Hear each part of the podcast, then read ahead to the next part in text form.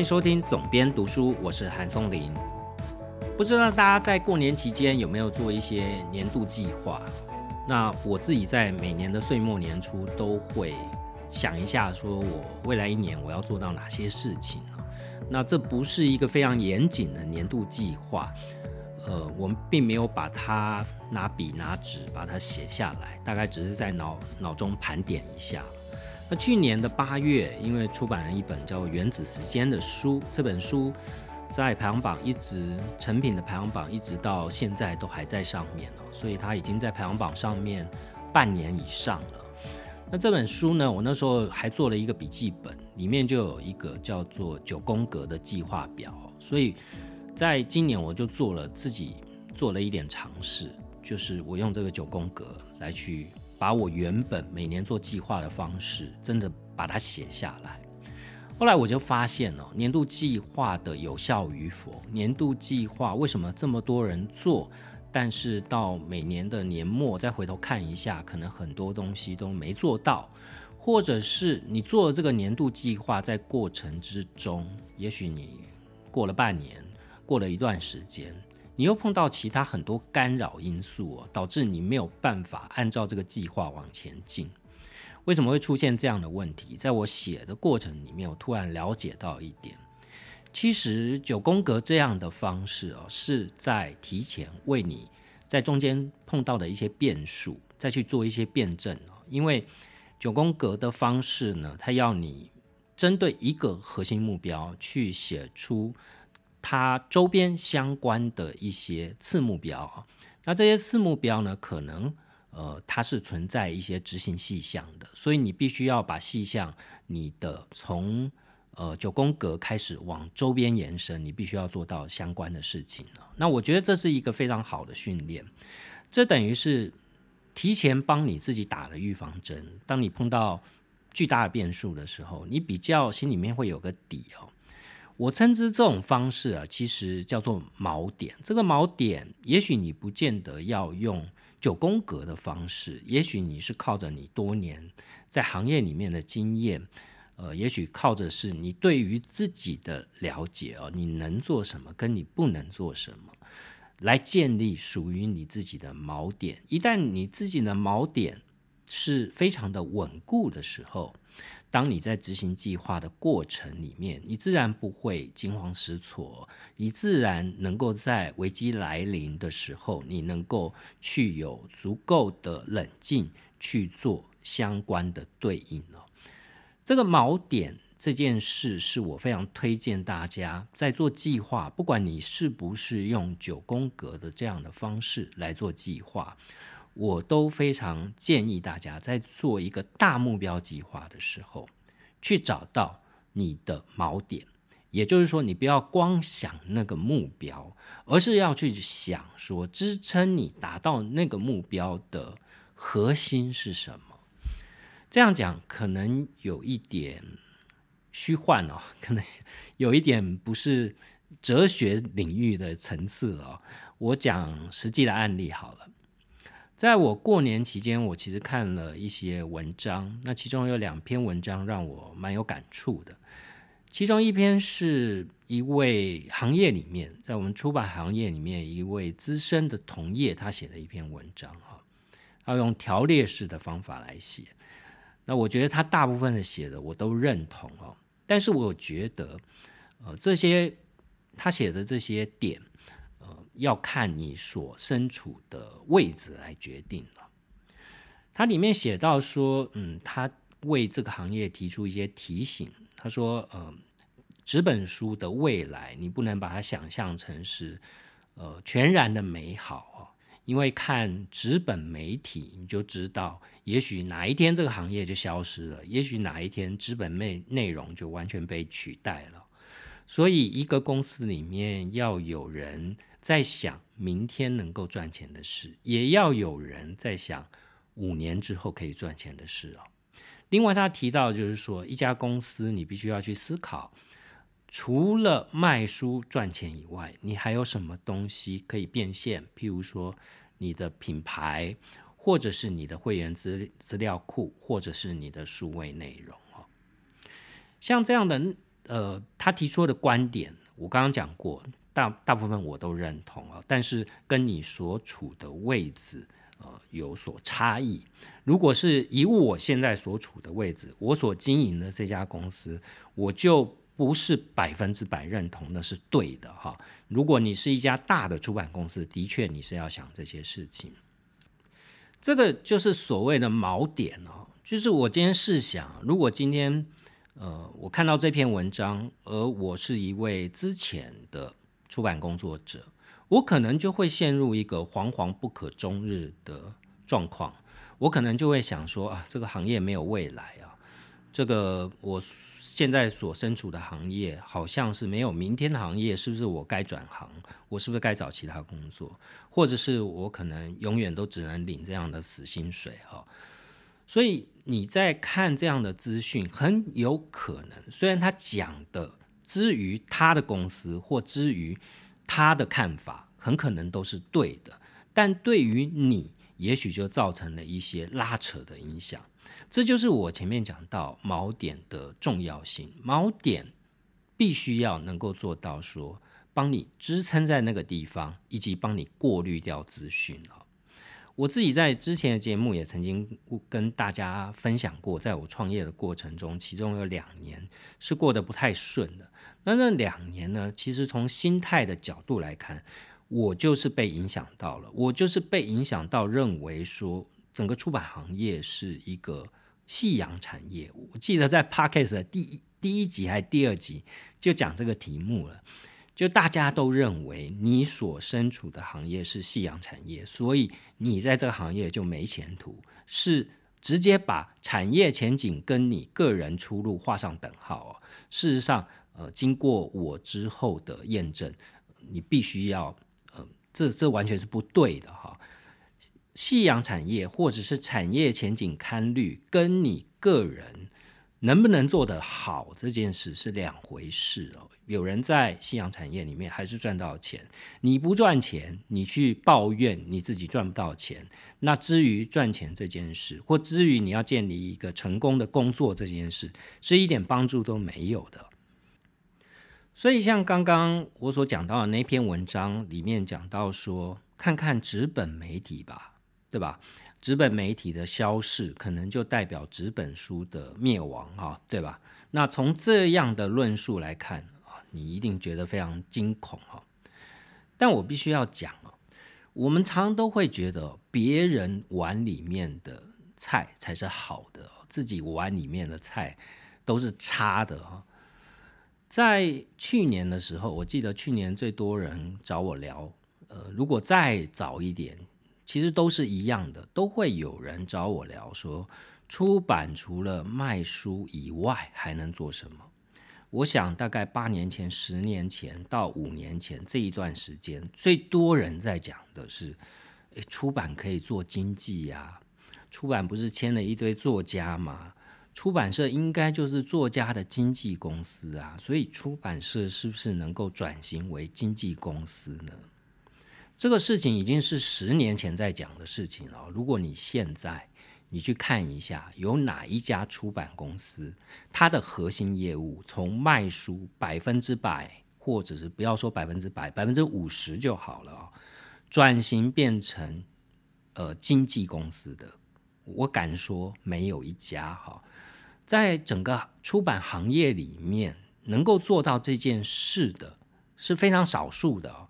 在我认识的出版人里面，呃，我可以 很负责任的讲，大概只有一位是可以做到经纪人这样的角色。那为什么呢？因为他本来就是唱片经纪公司出身的，所以他有这样的核心能力啊。同样的问题啊，在最近这两年，最多人问我的就是：哎，线上课程很红，你们出版社不是有这么多的作者资源吗？你们要不要转型去做？线上课程不只是行业外的人会这样问，甚至连行业里面的人都会，大家在做意见交流的时候会去提这一点哦。我其实也不是完全忽视这样的可能性，我甚至还做过数字的计算，到底现在当红的线上课程，它能够变现的能力有多大？我们看到有非常多案例，譬如说我最近这两天听到的，有一些当红的线上课程的卖的非常好，譬如说叶秉辰老师，听说他的课程就有人估是破亿啊。但叶老师自己是说，他很多课程是在四折早鸟价、早鸟价的时候卖掉的。但怎么估，应该也有个四千万到六千万左右的营收吧。当然，这四千万、六千万的营收之于一家出版社，就是一个很大的营收了。不过，如果你仔细去看，不可能每一堂课都像叶老师这样可以创造这么高的业绩，对吧？如果我们去把大量的线上课程，它所谓的业绩达成率啊，达标百分之多少？我们看到非常多在平台上面显示百分之一千或者是两千这么惊悚的数字啊。但你要去看说它设定的目标是多少，再去乘以它的客单价哈，那你再去乘以它达成率，所以你可以得到一个数字。我记得我那时候去抓了几堂课来计算下来，好的课程也许可以做到五六百万左右的业绩啊，五六百万听起来也是一个不小的数字，对吧？但在我有一次跟同业交流的时候，我就跟这位同业讲，我说你有没有仔细去想过，我们做一本畅销书，如果它真的畅销，应该也有五六百万。好那当下他想一想，哎，的确对啊。我们今天不要做一个算是非常畅销的大畅销书，就是那种过十万的。你做个几万本的畅销书，五六百万的业绩也是有的，甚至更多一些。在这种情况呢，你要想的是，我要达到这五六百万业绩，我必须要付出什么样的成本哈？尤其是当你不是一个做线上课程的专业，你是一个出版社。那你要跨到线上课程的领域，你要投入多少资源去换得那样的营收啊？这个答案很明显就出来了。做线上课程的成本其实一定是比做一本书来的高的，因为影片拍摄本身就是一个蛮花成本的事情。第二个是他们的核心能力其实不是在做课程内容啊，课程内容是呃主要是讲者。他们的核心能力其实是在做行销，那这个行销尤其是侧重在网络行销上面。这个网络行销跟呃很多网络行销免钱的网络行销不一样。我知道线上课程其实大部分都是用实打实的砸钱在做网络行销，也就是这一块花的钱是非常的巨大的。他们可能会请非常多的网红去做。呃，花钱的业配，那这个业配也不可能是便宜的，因为跟书的行销还是有点不一样。在这种情况底下，它的利润其实它的商业架构跟出版类似，它一样是用版税率的计算方式啊。那有一些他们为了要争取一些红的人去帮他们做节目，他们会用包底的方式，也就是他们会先预付一笔比较大的金额。在这个金额计算底下，呃，出版业是不是能够跨足到线上课程，就是一个很大的 question mark 啊。但其实我觉得用钱能够解决的都是都是很简单的事情哦，更难的事情是用钱也解决不了的事。譬如说，在跟我聊这件事的同业，他本身是一个规模比较大的出版社。他今天要开始做线上课程，他不可能是用他里面的人来做，他一定要开始去用能够经营平台的人来做。简单来讲，他就有一点像是创业的感觉了，他就变成要开一家新公司的感觉。即便不是真的成立一个法人来做，他也必须要建立一个部门来做哈，这就等于是创一家公司，创一家公司。好，那 CEO 是谁？所以这个问题就是在这个地方。我们看到现在几乎大部分的线上课程平台，他们的主其事者都是有这方面经验的人哦。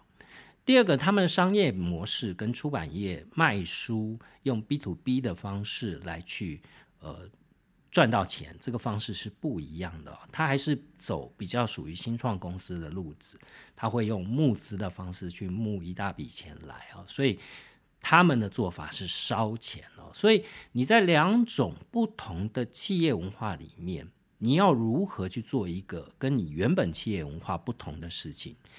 你唯一的方式，所以我给他的建议是你干脆去投一家吧，你不要做的这么辛苦哦，你不要自己在内部，因为你的水土一定不符的，你在你里面的组织一定找不到能够做这件事情的人。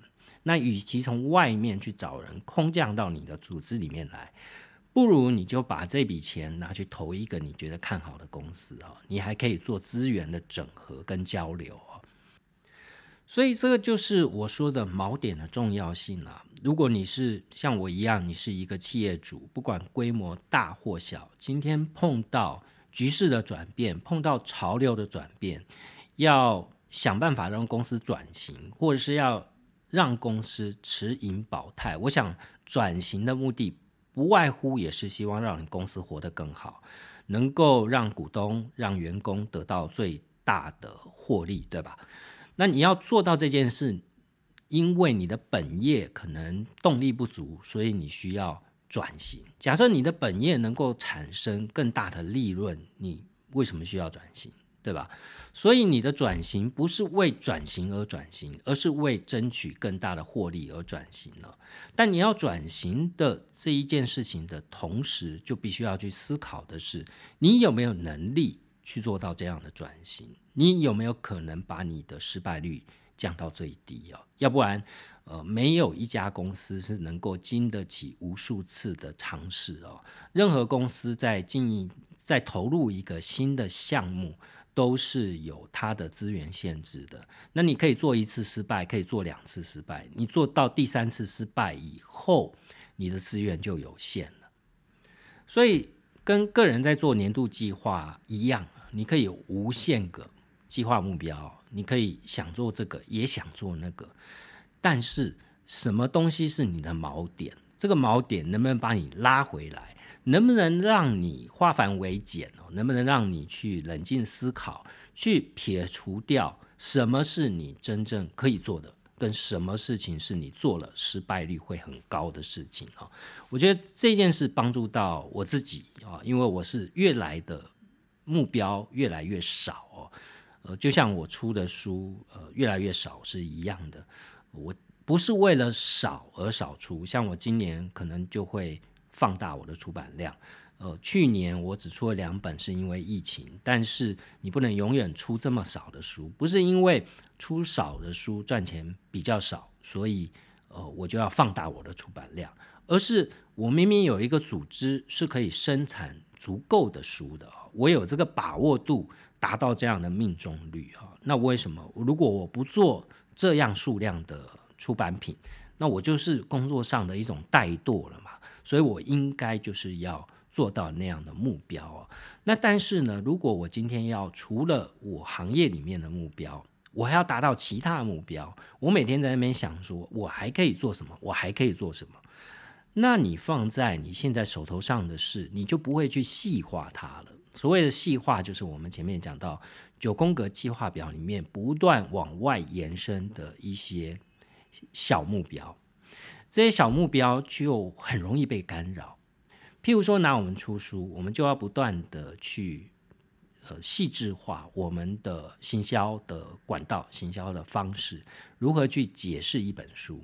你在编辑上面，你要花更多的时间。假设你时间是充裕的，我为什么不打磨，让它变得文字更好，呃，内容来读起来更通顺？这些之于外人看起来没什么的事情，你想读者花了三百块的书，他也许不会知道你在背后。做了这些事情，他也许不是为了这件事而买单哦，就是你可能花了比别人多一次的功夫来校对，你可能花了更多的时间来让呃翻译书，尤其是翻译书啊，你怎么样让这个语气变得更通顺，读起来是更贴近当地读者的一个需求？因为译稿有可能不是太接地气哦，所以你大部分的出版社我知道的比较经营的好的出版社，对于这方面都是有要求的，不是译者把稿子丢给你，你再把它印出来而已哦，而是编辑要花很大的力气去润稿，这其中也。呃，潜藏着说，哎，你出版社对于这个作者到底是不是真的很了了解啊？对于这个内容想要投递的 TA，是不是已经有一个想象在那边了？你是不是能够去从文字的修润上面去朝那个方向走啊？我想每一个工作都是一样的，它里面都潜藏的非常多这样的细节。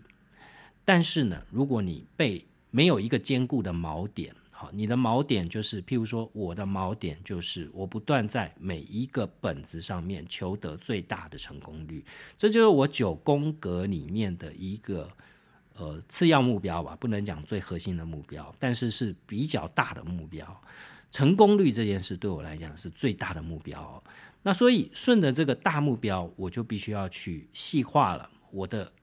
呃，编辑上面要可以做到多做一些什么事情，设计上面多做一些什么事，行销上面多做一些什么事哈。这些事就算别人看不到，但我认为他只要精确的执行下去，会慢慢的一步一步的把我往堆高成功率这个方向去推啊。所以。呃，如果你没有坚固的锚点，你很难去想这些细节，你很难把自己坚持在落实这些小细项的执行上面了。这就是呃，我讲锚点的重要性。我另外讲说，还有一篇文章让我感觉到有些感触的。这个文章应该不是我们这行业里面的人，我也是在脸书中无意看到，呃，好友，但我们实际上并不认识啊，只是互加过好友。他写。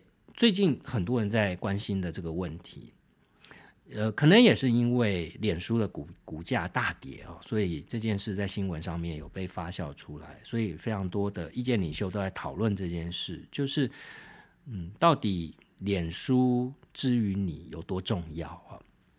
那我想脸书的问题，我们已经很多人看到非常多的文章在讨论这件事，他这里面有讲到说，呃，真正你应该保持的正确观念是：哈，脸书到底能不能继续的欣欣向荣下去？它到底能不能成为一家指标性的公司？或者是有没有什么样的平台未来会取代掉脸书这件事？至于你而言，其实一点都不重要。这点我完全认同哦。本来就是呃，没有你一定要把你的人生。都锁在一件事情上面了，尤其是当他制约你的时候。好，那你会去关心说啊，那下一个起来的平台是谁？如果你仔细去想一想，下一个起来的平台跟你有很重要的关系吗？我我觉得你如果仔细去想啊，也是不重要的。不管是 TikTok 或者是 Instagram，呃，Instagram 也是 Facebook 的嘛，或者是 YouTube 哈。任何一个平台的崛起，之于呃单独的个人来讲，其实都没有那么绝对的重要。为什么？因为你才是用那个平台的人哈。我看到非常多呃人会把脸书的年龄层，大家会用年龄层来去区分社群平台。譬如说，年轻人会用 IG，老人才用脸书哦。呃。但如果你只是目的只是想让别人看见你啊，当然这里面就会存在着非常多我刚刚讲的焦虑的存在，就是说你很容易找不到锚点。你今天是一个你想要在社群上面发点力的人，这个发力可能是也许你是社群的工作者，你是工作跟这个领域有关，你很在意触及率的问题，或者是你纯粹只是想你讲话被别人看见。这都可以算哦，你就会在意说啊，我今天在脸书上写没意思，我今天是不是要 IG 发即时，对吧？那这篇文章里面讲到一个，就是未来世代哦，怎么去看所谓的资产、数位资产这件事，就是他认为年轻世代都会认为说，没有什么东西是需要典藏的。他讲到他自己的例子，他说他大学念大学、念研究所的时候，他因为做做报告。所以他就把报告最后自费出版了一本书，他觉得那是一个资产，他集结下来。后来呢，他历经了网络兴起的年代，所以他写部落格哦。那他觉得，不管他到后来脸书的甜蜜期，他有享受到红利，但最终那些东西还是回到他的部落格。他觉得那个是他的资产哦。但是他观察，对于年轻族群而言，他们都发现动，对吧？他觉得根本他们定义的资产是他们不需要资产哦，所以他们所有东西都是读过即焚，就是所有东西都是看过就可以了哦，他不需要保存下来啊。那我觉得这些一样啊，这如果你看到这样的一个论点，你可能又会开始焦虑了，又会开始去怀疑。你的目标是不是跟趋势能够走在一起哦？会不会是我现在做的事是落伍的事情？会不会我是一个会被取代的事情哦？那同样的，你说典藏这件事，你还是可以找得到反论哦。譬如说拍立得，譬如说黑胶唱盘哦，譬如说纸本书，还是能够去找到能够去支撑的，因为现在这个。时代它是一个分众的时代嘛，所以你如果凡事都看大平台，其实就变成是见树不见林不见树了哈，你就变成你只看到大平台，但你没有看到具体的个体，它是潜在的什么样的需求。以我们这个行业来讲，我并不需要所有的大平台都认同我啊，我只需要少数的人，我就可以存活。像现在社群的特性就是如此哦，你有一些呃一些流量，你有一些订阅数，你就能够转化了，对吧？那当然有些人量大，他转化的大；量少也不见得转化的少哦，因为要看他转化的单位金额的大小。有人有些领域的确是不需要那么大的流量，它可能转可以转化成高价位的东西，它也许就可以。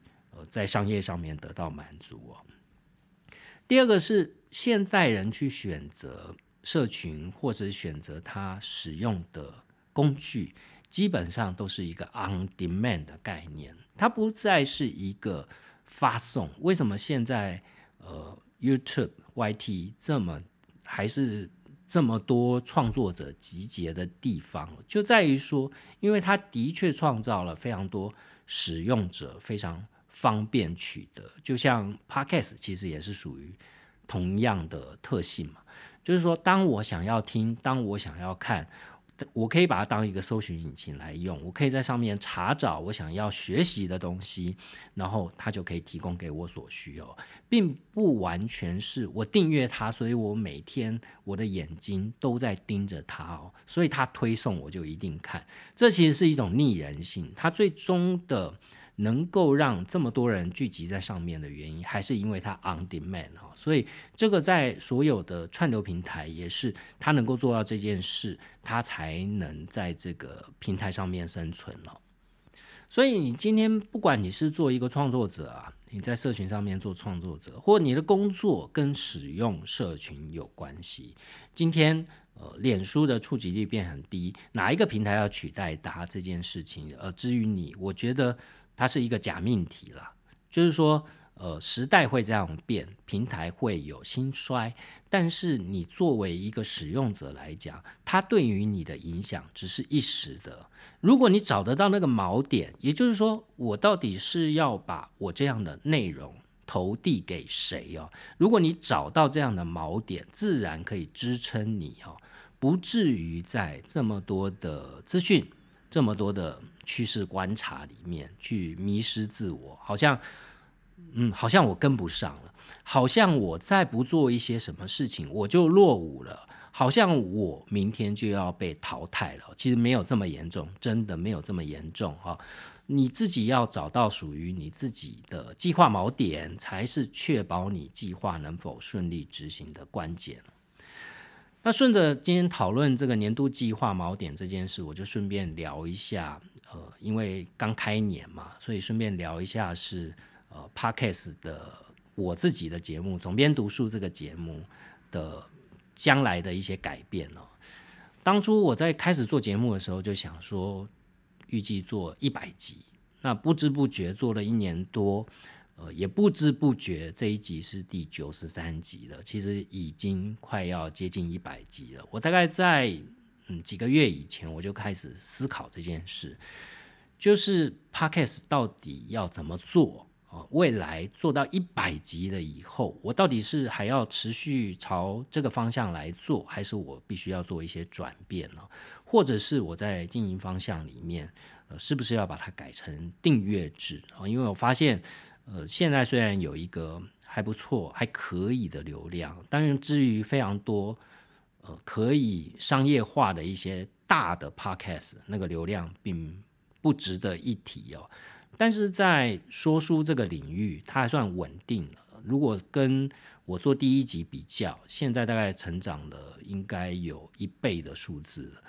所以它是一个处于稳定成长的数字，而且数字也算可以。但问题是，这样就好了吗？我就开始回来去找我做 podcast 的一个锚点啊。我当初做 podcast 的原因，第一个是因为我本来就会，这是工作的一部分，我本来就要读各种不同的书。它虽然也许不是为了我要出哪一本书所以去读，但是。呃，我就必须要去看非常多的参考书，它是我工作的养分来源之一哦。第二个，我本身也是一个阅读占了我人生里面一部分时间的一个人，所以把这些东西转化出来跟大家分享，这是一个初衷。第二个就是说，我也希望透过这样的节目跟。我所可能的读者产生产生一些互动啊，因为所有在听节目的你们，可能日常生活里面都会买书，不管你是一年买一本，或者是一年买几十本你们都是所谓出版的消费者。那我很想透过节目，呃，包含后台的数字，去看到说。尤其是三十世代这样的消费者，因为终究我的年纪已经跟三十世代有一些 gap，那这个 gap，我想透过 podcast 这样的节目，透过数字去看到三十世代的消费者真实的样貌。那这两个目标，老实讲，在做这些节目的过程里面，其实是有满足的，对我的工作也带来了一些正面的影响。但是我在你年度目标的时候就在想，我这样就要满足了吗？好像这样是不够的哈。第一个，第二个是你做免费的事情这件事，总是像我们这种做商业的人，就会觉得有一点不能说做这些事情是无用的，但是你不能把它导变成一个商业机制啊，好像不太能够说服我自己。所以我就在想说，那一百集以后要做什么？我就在想一个订阅制的可能。那当然，台湾现在订阅制看起来好像只有通勤十分钟这个 podcast 节目在做，没有人在做的原因，我想有很多。主要是因为 podcast 领域里面的两极化，真正能够挣到钱的，呃，他们其实靠业配就可以变现了。所以，如果流量很大的话，尤其是这些在排行榜里面非常前面的节目，他可能就直接做业配。他如果本身是在其他的社群里面有其他的经营，那他兼做 podcast，那可能是资源整合的一种。也许他在做业配的时候跟客户提案，podcast 是打包到里面去的哦。所以变现的方法不一而足。但是对我一个只做 podcast，我还有其他的本业，但是在社群上面只有 podcast 的人，我要用什么变现呢？我就在想这件事。那。订阅制是一个方式啊，因为我在想说，所谓的转化率去计算，也许我不需要太多的听众啊。事实上，我也没有一个心是说，透过 podcast 让我自己变成社群里面的意见领袖，或者是所谓通俗一点的定义叫网红哦。我从来没有这样的想法，所以对我来讲，呃，听众是几百个人、跟几千个人、跟上万人，其实对我来讲。差别并不大哦。那我的节目呢，因为又是很长，所以我也事实上我也希望说少一点人听，但是真的能够把它听完，我反而比较开心一点了。所以我就在思考订阅制的可能，但呃，我现在还没有最终的想法。我也想听听大家的意见，就是说，如果你节目听到这边，哦，代表你真的始终，因为我自己没有介绍书，你还听到这边。那可以给我一些建议，你可以在留言上面告诉我，或者是在我的粉丝专业上面告诉我都可以。就是你们觉得，呃，订阅制是不是一条可走的路？如果我推订阅制，当然我的价钱一定很低，也许就三块美金或者是几块美金。那这样的金额是不是你们能够接受的？付一本书的钱，然后来订阅一个 podcast 节目哦？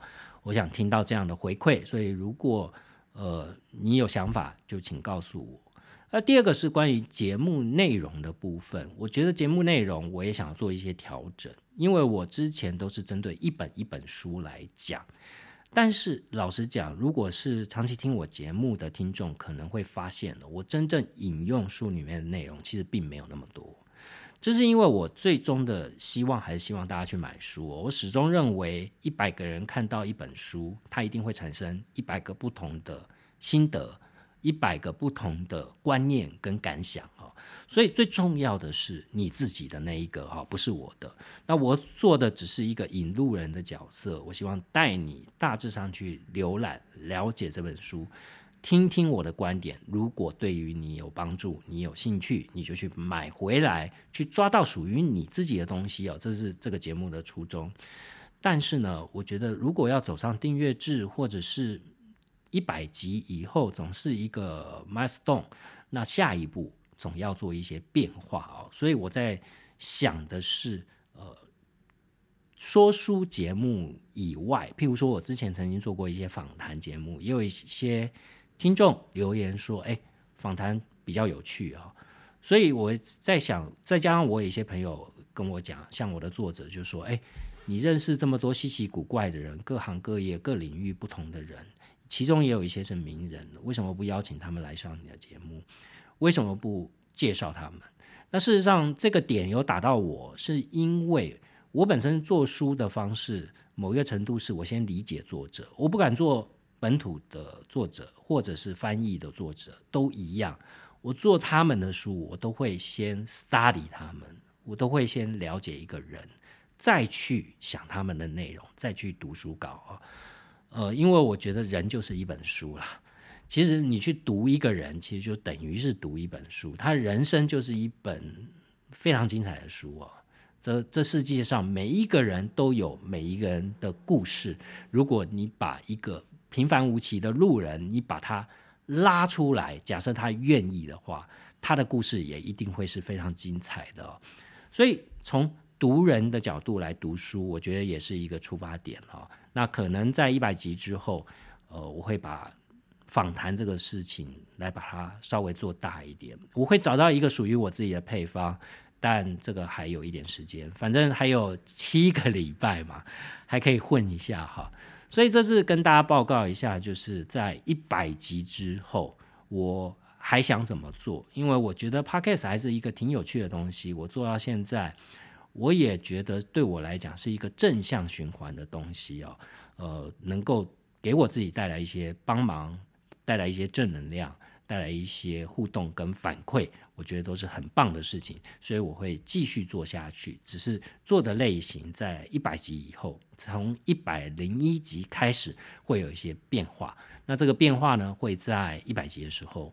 可能在甚至在更早之前，就会先跟大家做一下 announce，到底我确定一百集以后要做什么事情，那到时候再请大家多多捧场支持啊。今天节目就先到这边，希望今天聊的年度计划里面设定锚点的观察对你来讲有帮助，也欢迎在 Apple Podcast 上帮我留下五星评价，尤其是对于总编读书一百集之后的走向，你有什么想法看法？有什么要给我的忠顾哦，都欢迎留言或私讯到我的粉丝专业韩松林的编辑手记上跟我互动。我们下一期节目见。